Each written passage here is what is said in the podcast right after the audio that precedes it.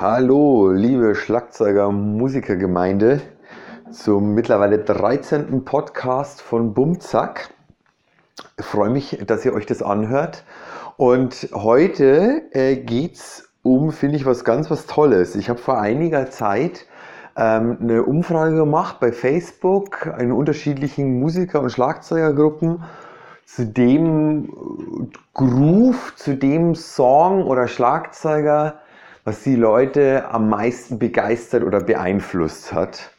Und äh, ja, da hat sich eine ganz tolle Top 3 ergeben, wobei den dritten Platz teilen sich vier Schlagzeuger beziehungsweise ja vier Songs. Das ist aber ganz unterschiedlich. Die Leute haben teilweise ganze Alben angegeben, einfach nur Drummer, ganz spezielle Songs. Und auf jeden Fall äh, geht es ja hauptsächlich um die Drummer, die das gespielt haben und dann natürlich auch um die Band und die Songs. Und äh, ja, wir starten mal einfach gleich. Also die Reihenfolge bei Platz Nummer 3 ist eigentlich total egal. Äh, ich fange mal an mit äh, ja, dem Drummer, der mich auch ziemlich beeinflusst hat. Und wie könnte es anders sein, dass er mit dabei ist? Und zwar Phil Rudd von ACDC.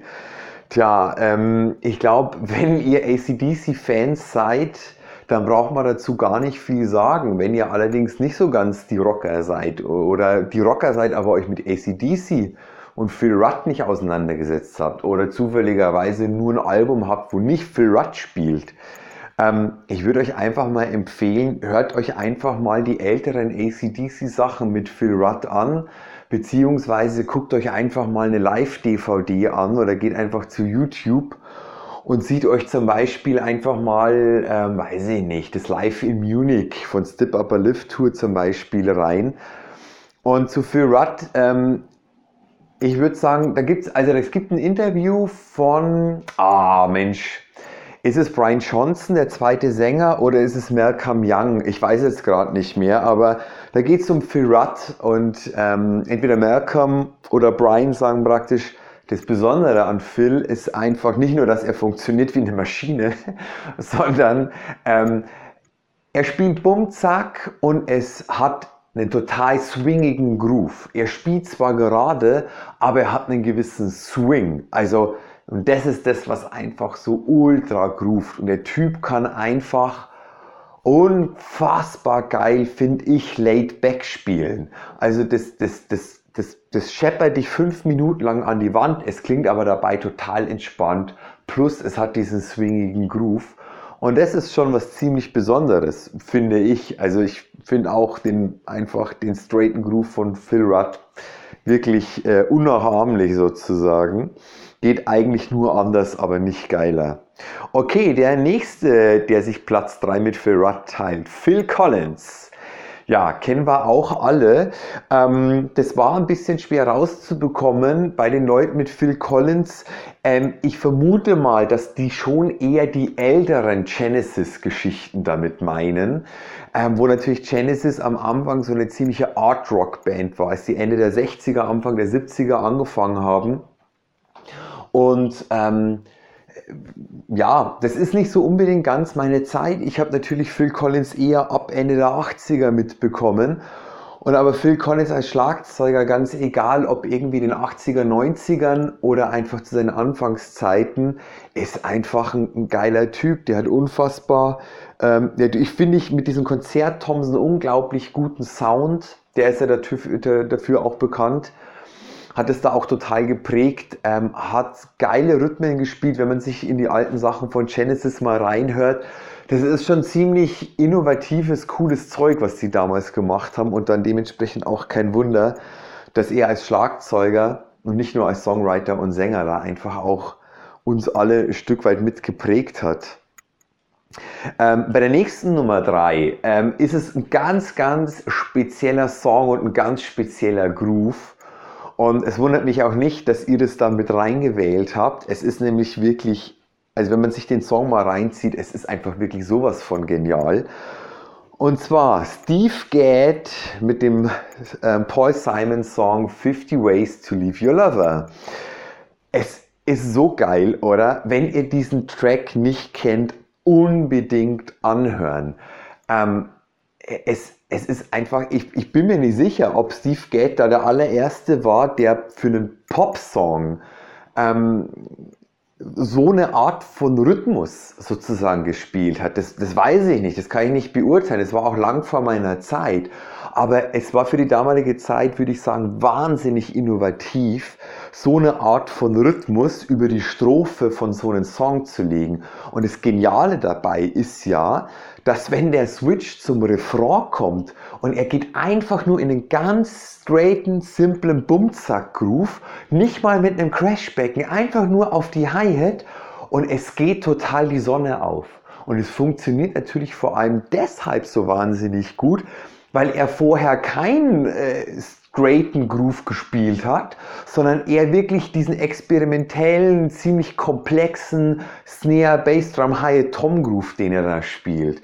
Und das ist schon wirklich wahnsinnig genial. Und solche Sachen, wie ihr auch merkt, das ist was, das mich auch wirklich begeistert, weil ich finde, das macht so, das macht's in der Musik wirklich aus. Also es ist immer die Frage, was ist das Beste für den Song? Und da kann man natürlich auch einfach viel ausprobieren. Und ich kann mir auch vorstellen, dass die damals viel ausprobiert haben. Und zum Beispiel Phil Collins ist auch so jemand, wenn man so Interviews von ihm hört, die haben damals im Studio auch viel ausprobiert. Also bis dieser, dieser ganz bekannte Song In the Air Tonight, bis das so stand, sozusagen, bis sich dieser viertaktige Groove dann auch ergeben hat, das ist schon eine Entwicklung. Und ich kann mir vorstellen, dass das halt mit Steve Gadd und Paul Simon auch, das, das war nicht, glaube ich, auf fünf Minuten konzipiert und äh, Gad hat diesen Groove gespielt. Ich kann mir schon vorstellen, dass die da ein bisschen dann rumgetüftelt haben und es lohnt sich auf jeden Fall. Also hört euch das unbedingt an, falls ihr es nicht kennt. Okay, und der vierte und letzte auf Platz drei Neil Peart von Rush. Ja, auch. Also ich finde es total interessant, weil eigentlich ähm, Phil Rudd da als einziger raussticht, weil die anderen drei mit Phil Collins, Steve Gadd und Neil Peart, die kommen ja alle aus dieser Zeit, aus den 60ern, sind alle noch wahnsinnig natürlich auch vom Jazz geprägt und haben alle in diesen sozusagen, äh, nennen wir es mal Art Rock Style auch einfach gespielt. Und ähm, gut, Steve Gadd vielleicht am wenigsten, aber ähm, Neil Peart mit Rush, ja, was soll man dazu sagen? Ich meine, der Typ ist seitdem er irgendwie mit Rush da ist, einer der bekanntesten und innovativsten Schlagzeuger und seine Soli gehen irgendwie in der Schlagzeugerwelt ähm, ja um die Welt. Ähm, sein Schlagzeug kennt wahrscheinlich jeder oder jeder hat schon mal ein Foto davon gesehen und er ist ein unfassbar genialer Musiker. Also er spielt einfach so unglaublich musikalisch, er ist so unfassbar versiert auch. Ähm, das ist schon ziemlich beeindruckend. Auch wenn ich persönlich jetzt zum Beispiel nie speziell Neil Peart oder Rush-Fan war, muss man schon echt davon, davor irgendwie seinen Hut ziehen. Und ähm, lohnt sich glaube ich auch. Also wenn ihr so ein bisschen auf diese prockigen Sachen steht, also wenn ihr zum Beispiel auf, auf Bands wie Porcupine Tree oder Dream Theater heutzutage steht, ich finde, es lohnt sich definitiv, wenn ihr euch mit dem alten Zeug noch nicht auseinandergesetzt habt. Macht es mal. Hört euch diese Bands an, wie die ersten Genesis-Sachen, die ersten Rush-Sachen. Das ist schon wirklich, äh, wirklich geil. Oder zieht euch auch irgendwie Pink Floyd und solche Geschichten rein. Also echt, echt, echt wirklich, wirklich sehr, sehr cool. So, dann kommen wir mal zu Platz 2. Ihr habt auf Platz 2 gewählt John Bonham von Led Zeppelin. Auch nicht mit einem speziellen Song, sondern ganz allgemein und äh, ja, ist auch verständlich. Und es ist so unfassbar krass, was Led Zeppelin geschafft hat, oder? Mit in dieser kurzen Zeit, mit diesen wenigen Alben, haben die einen Weltruhm erlangt und sie sind immer noch in aller Munde, obwohl es die Band in dem Sinn schon lange eigentlich so nicht mehr wirklich gibt. Ganz klar, mit dem Tod von John Bonham, ähm, ja, wäre er nicht gestorben, mal gucken, also es wäre irgendwie geil gewesen, da, was da noch passiert wäre. Aber so oder so. Und ähm, also ich habe eben nochmal, um mich auf den Podcast vorzubereiten, in alle Sachen reingehört. Und wenn du einfach das erste Led Zeppelin Album nimmst, das ist, wenn ich mich nicht täusche, von 69. Ähm, der erste Song, Good Times, Bad Times. Es ist so easy und was John Bonham macht, ist so geil. Du hast diese Akzente und er macht immer in den Pausen die Hi-Hat. Es sind die Akzente und er verdoppelt die Hi-Hat. Es sind die Akzente und es kommt die Cowbell dazu und dann kommt dieser geile Drumfill und dann steigt die Band komplett ein und dann spielt er halt einfach nicht nur Phil Rudd-mäßig Bumzack, sondern spielt er halt einfach Bonham-mäßig diese Monster Grooves, die irgendwie so eine, also es rockt total und er spielt diese schnellen Bassdrum-Schläge, die damals, glaube ich, auch mit, mit einem Fuß nicht so selbstverständlich waren. Ähm, und er spielt aber trotzdem wahnsinnig prockig eigentlich. Ähm, und, und es ist aber keine Proc-Band, es ist nicht Genesis, sondern es ist Zeppelin und es haut trotzdem auf die Fresse. Und ich glaube, dass diese Band so grooved und so funktioniert, da, da ist Bonham schon wirklich super krass maßgeblich daran beteiligt. Und es ist kein Wunder. Ich meine, hört euch einfach, hört die ersten 30 Sekunden von dem ersten Song auf dem ersten Led Zeppelin Album. Good Times, Bad Times. Und es ist alles klar und es ist alles gesagt. Und es ist, glaube ich, auch mehr als verdient, dass ihr den sozusagen auf dieser kleinen, kleinen Liste ähm, auf Platz 2 gewählt habt. Also wirklich, wirklich wahnsinnig geil. Und auch von allem, also wie zum Beispiel, was mir dazu auch einfällt, Udo Masshoff, falls ihr den kennt, ist er so ein wahnsinniger Drum-Guru, was, was, was, was Drums bauen angeht, was Sounds, was Stimmung angeht und so weiter. Und ich habe seine DVD gesehen und er lobte auch Bonham, wo es irgendwie geht sozusagen. Das kann ich nicht so einschätzen. Natürlich hatte der Typ damals schon einen wahnsinnig guten Sound, aber ja, wahrscheinlich hat er sich dementsprechend schon selber ziemlich krass mit, mit den Stimmungen auseinandergesetzt und so weiter. Ähm, ja, also wirklich Monster-Typ und leider viel zu früh gestorben. Tusch, so, zack, bumm, es geht zu Platz 1.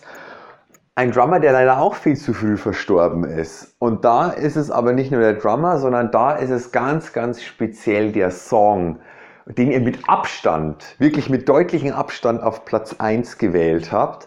Und vielleicht könnt ihr es euch denken, vielleicht habt ihr bei der Umfrage selber mitgemacht. Also, es ist Rosanna von Toto, gespielt von keinem geringeren als Jeff Porcaro.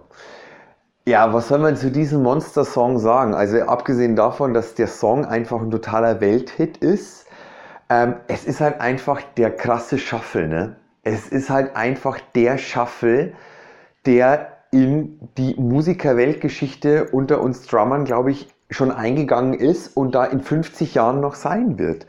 Also es groovt einfach so geil.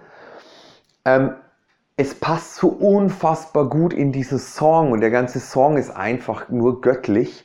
Ähm, und ich meine, Jeff Porcaro, ihr es wahrscheinlich alle wissen, aber wenn ihr euch mit ihm auch noch nicht so auseinandergesetzt habt, bei YouTube gibt es einige geile Videos. Er hat eine ziemlich coole DVD gemacht, da gibt es auch Ausschnitte. Hört euch das an und dann merkt ihr einfach, er hat dann nicht nur mit Toto gespielt, er hat auch mit Steely Dan zum Beispiel einige Alben gemacht.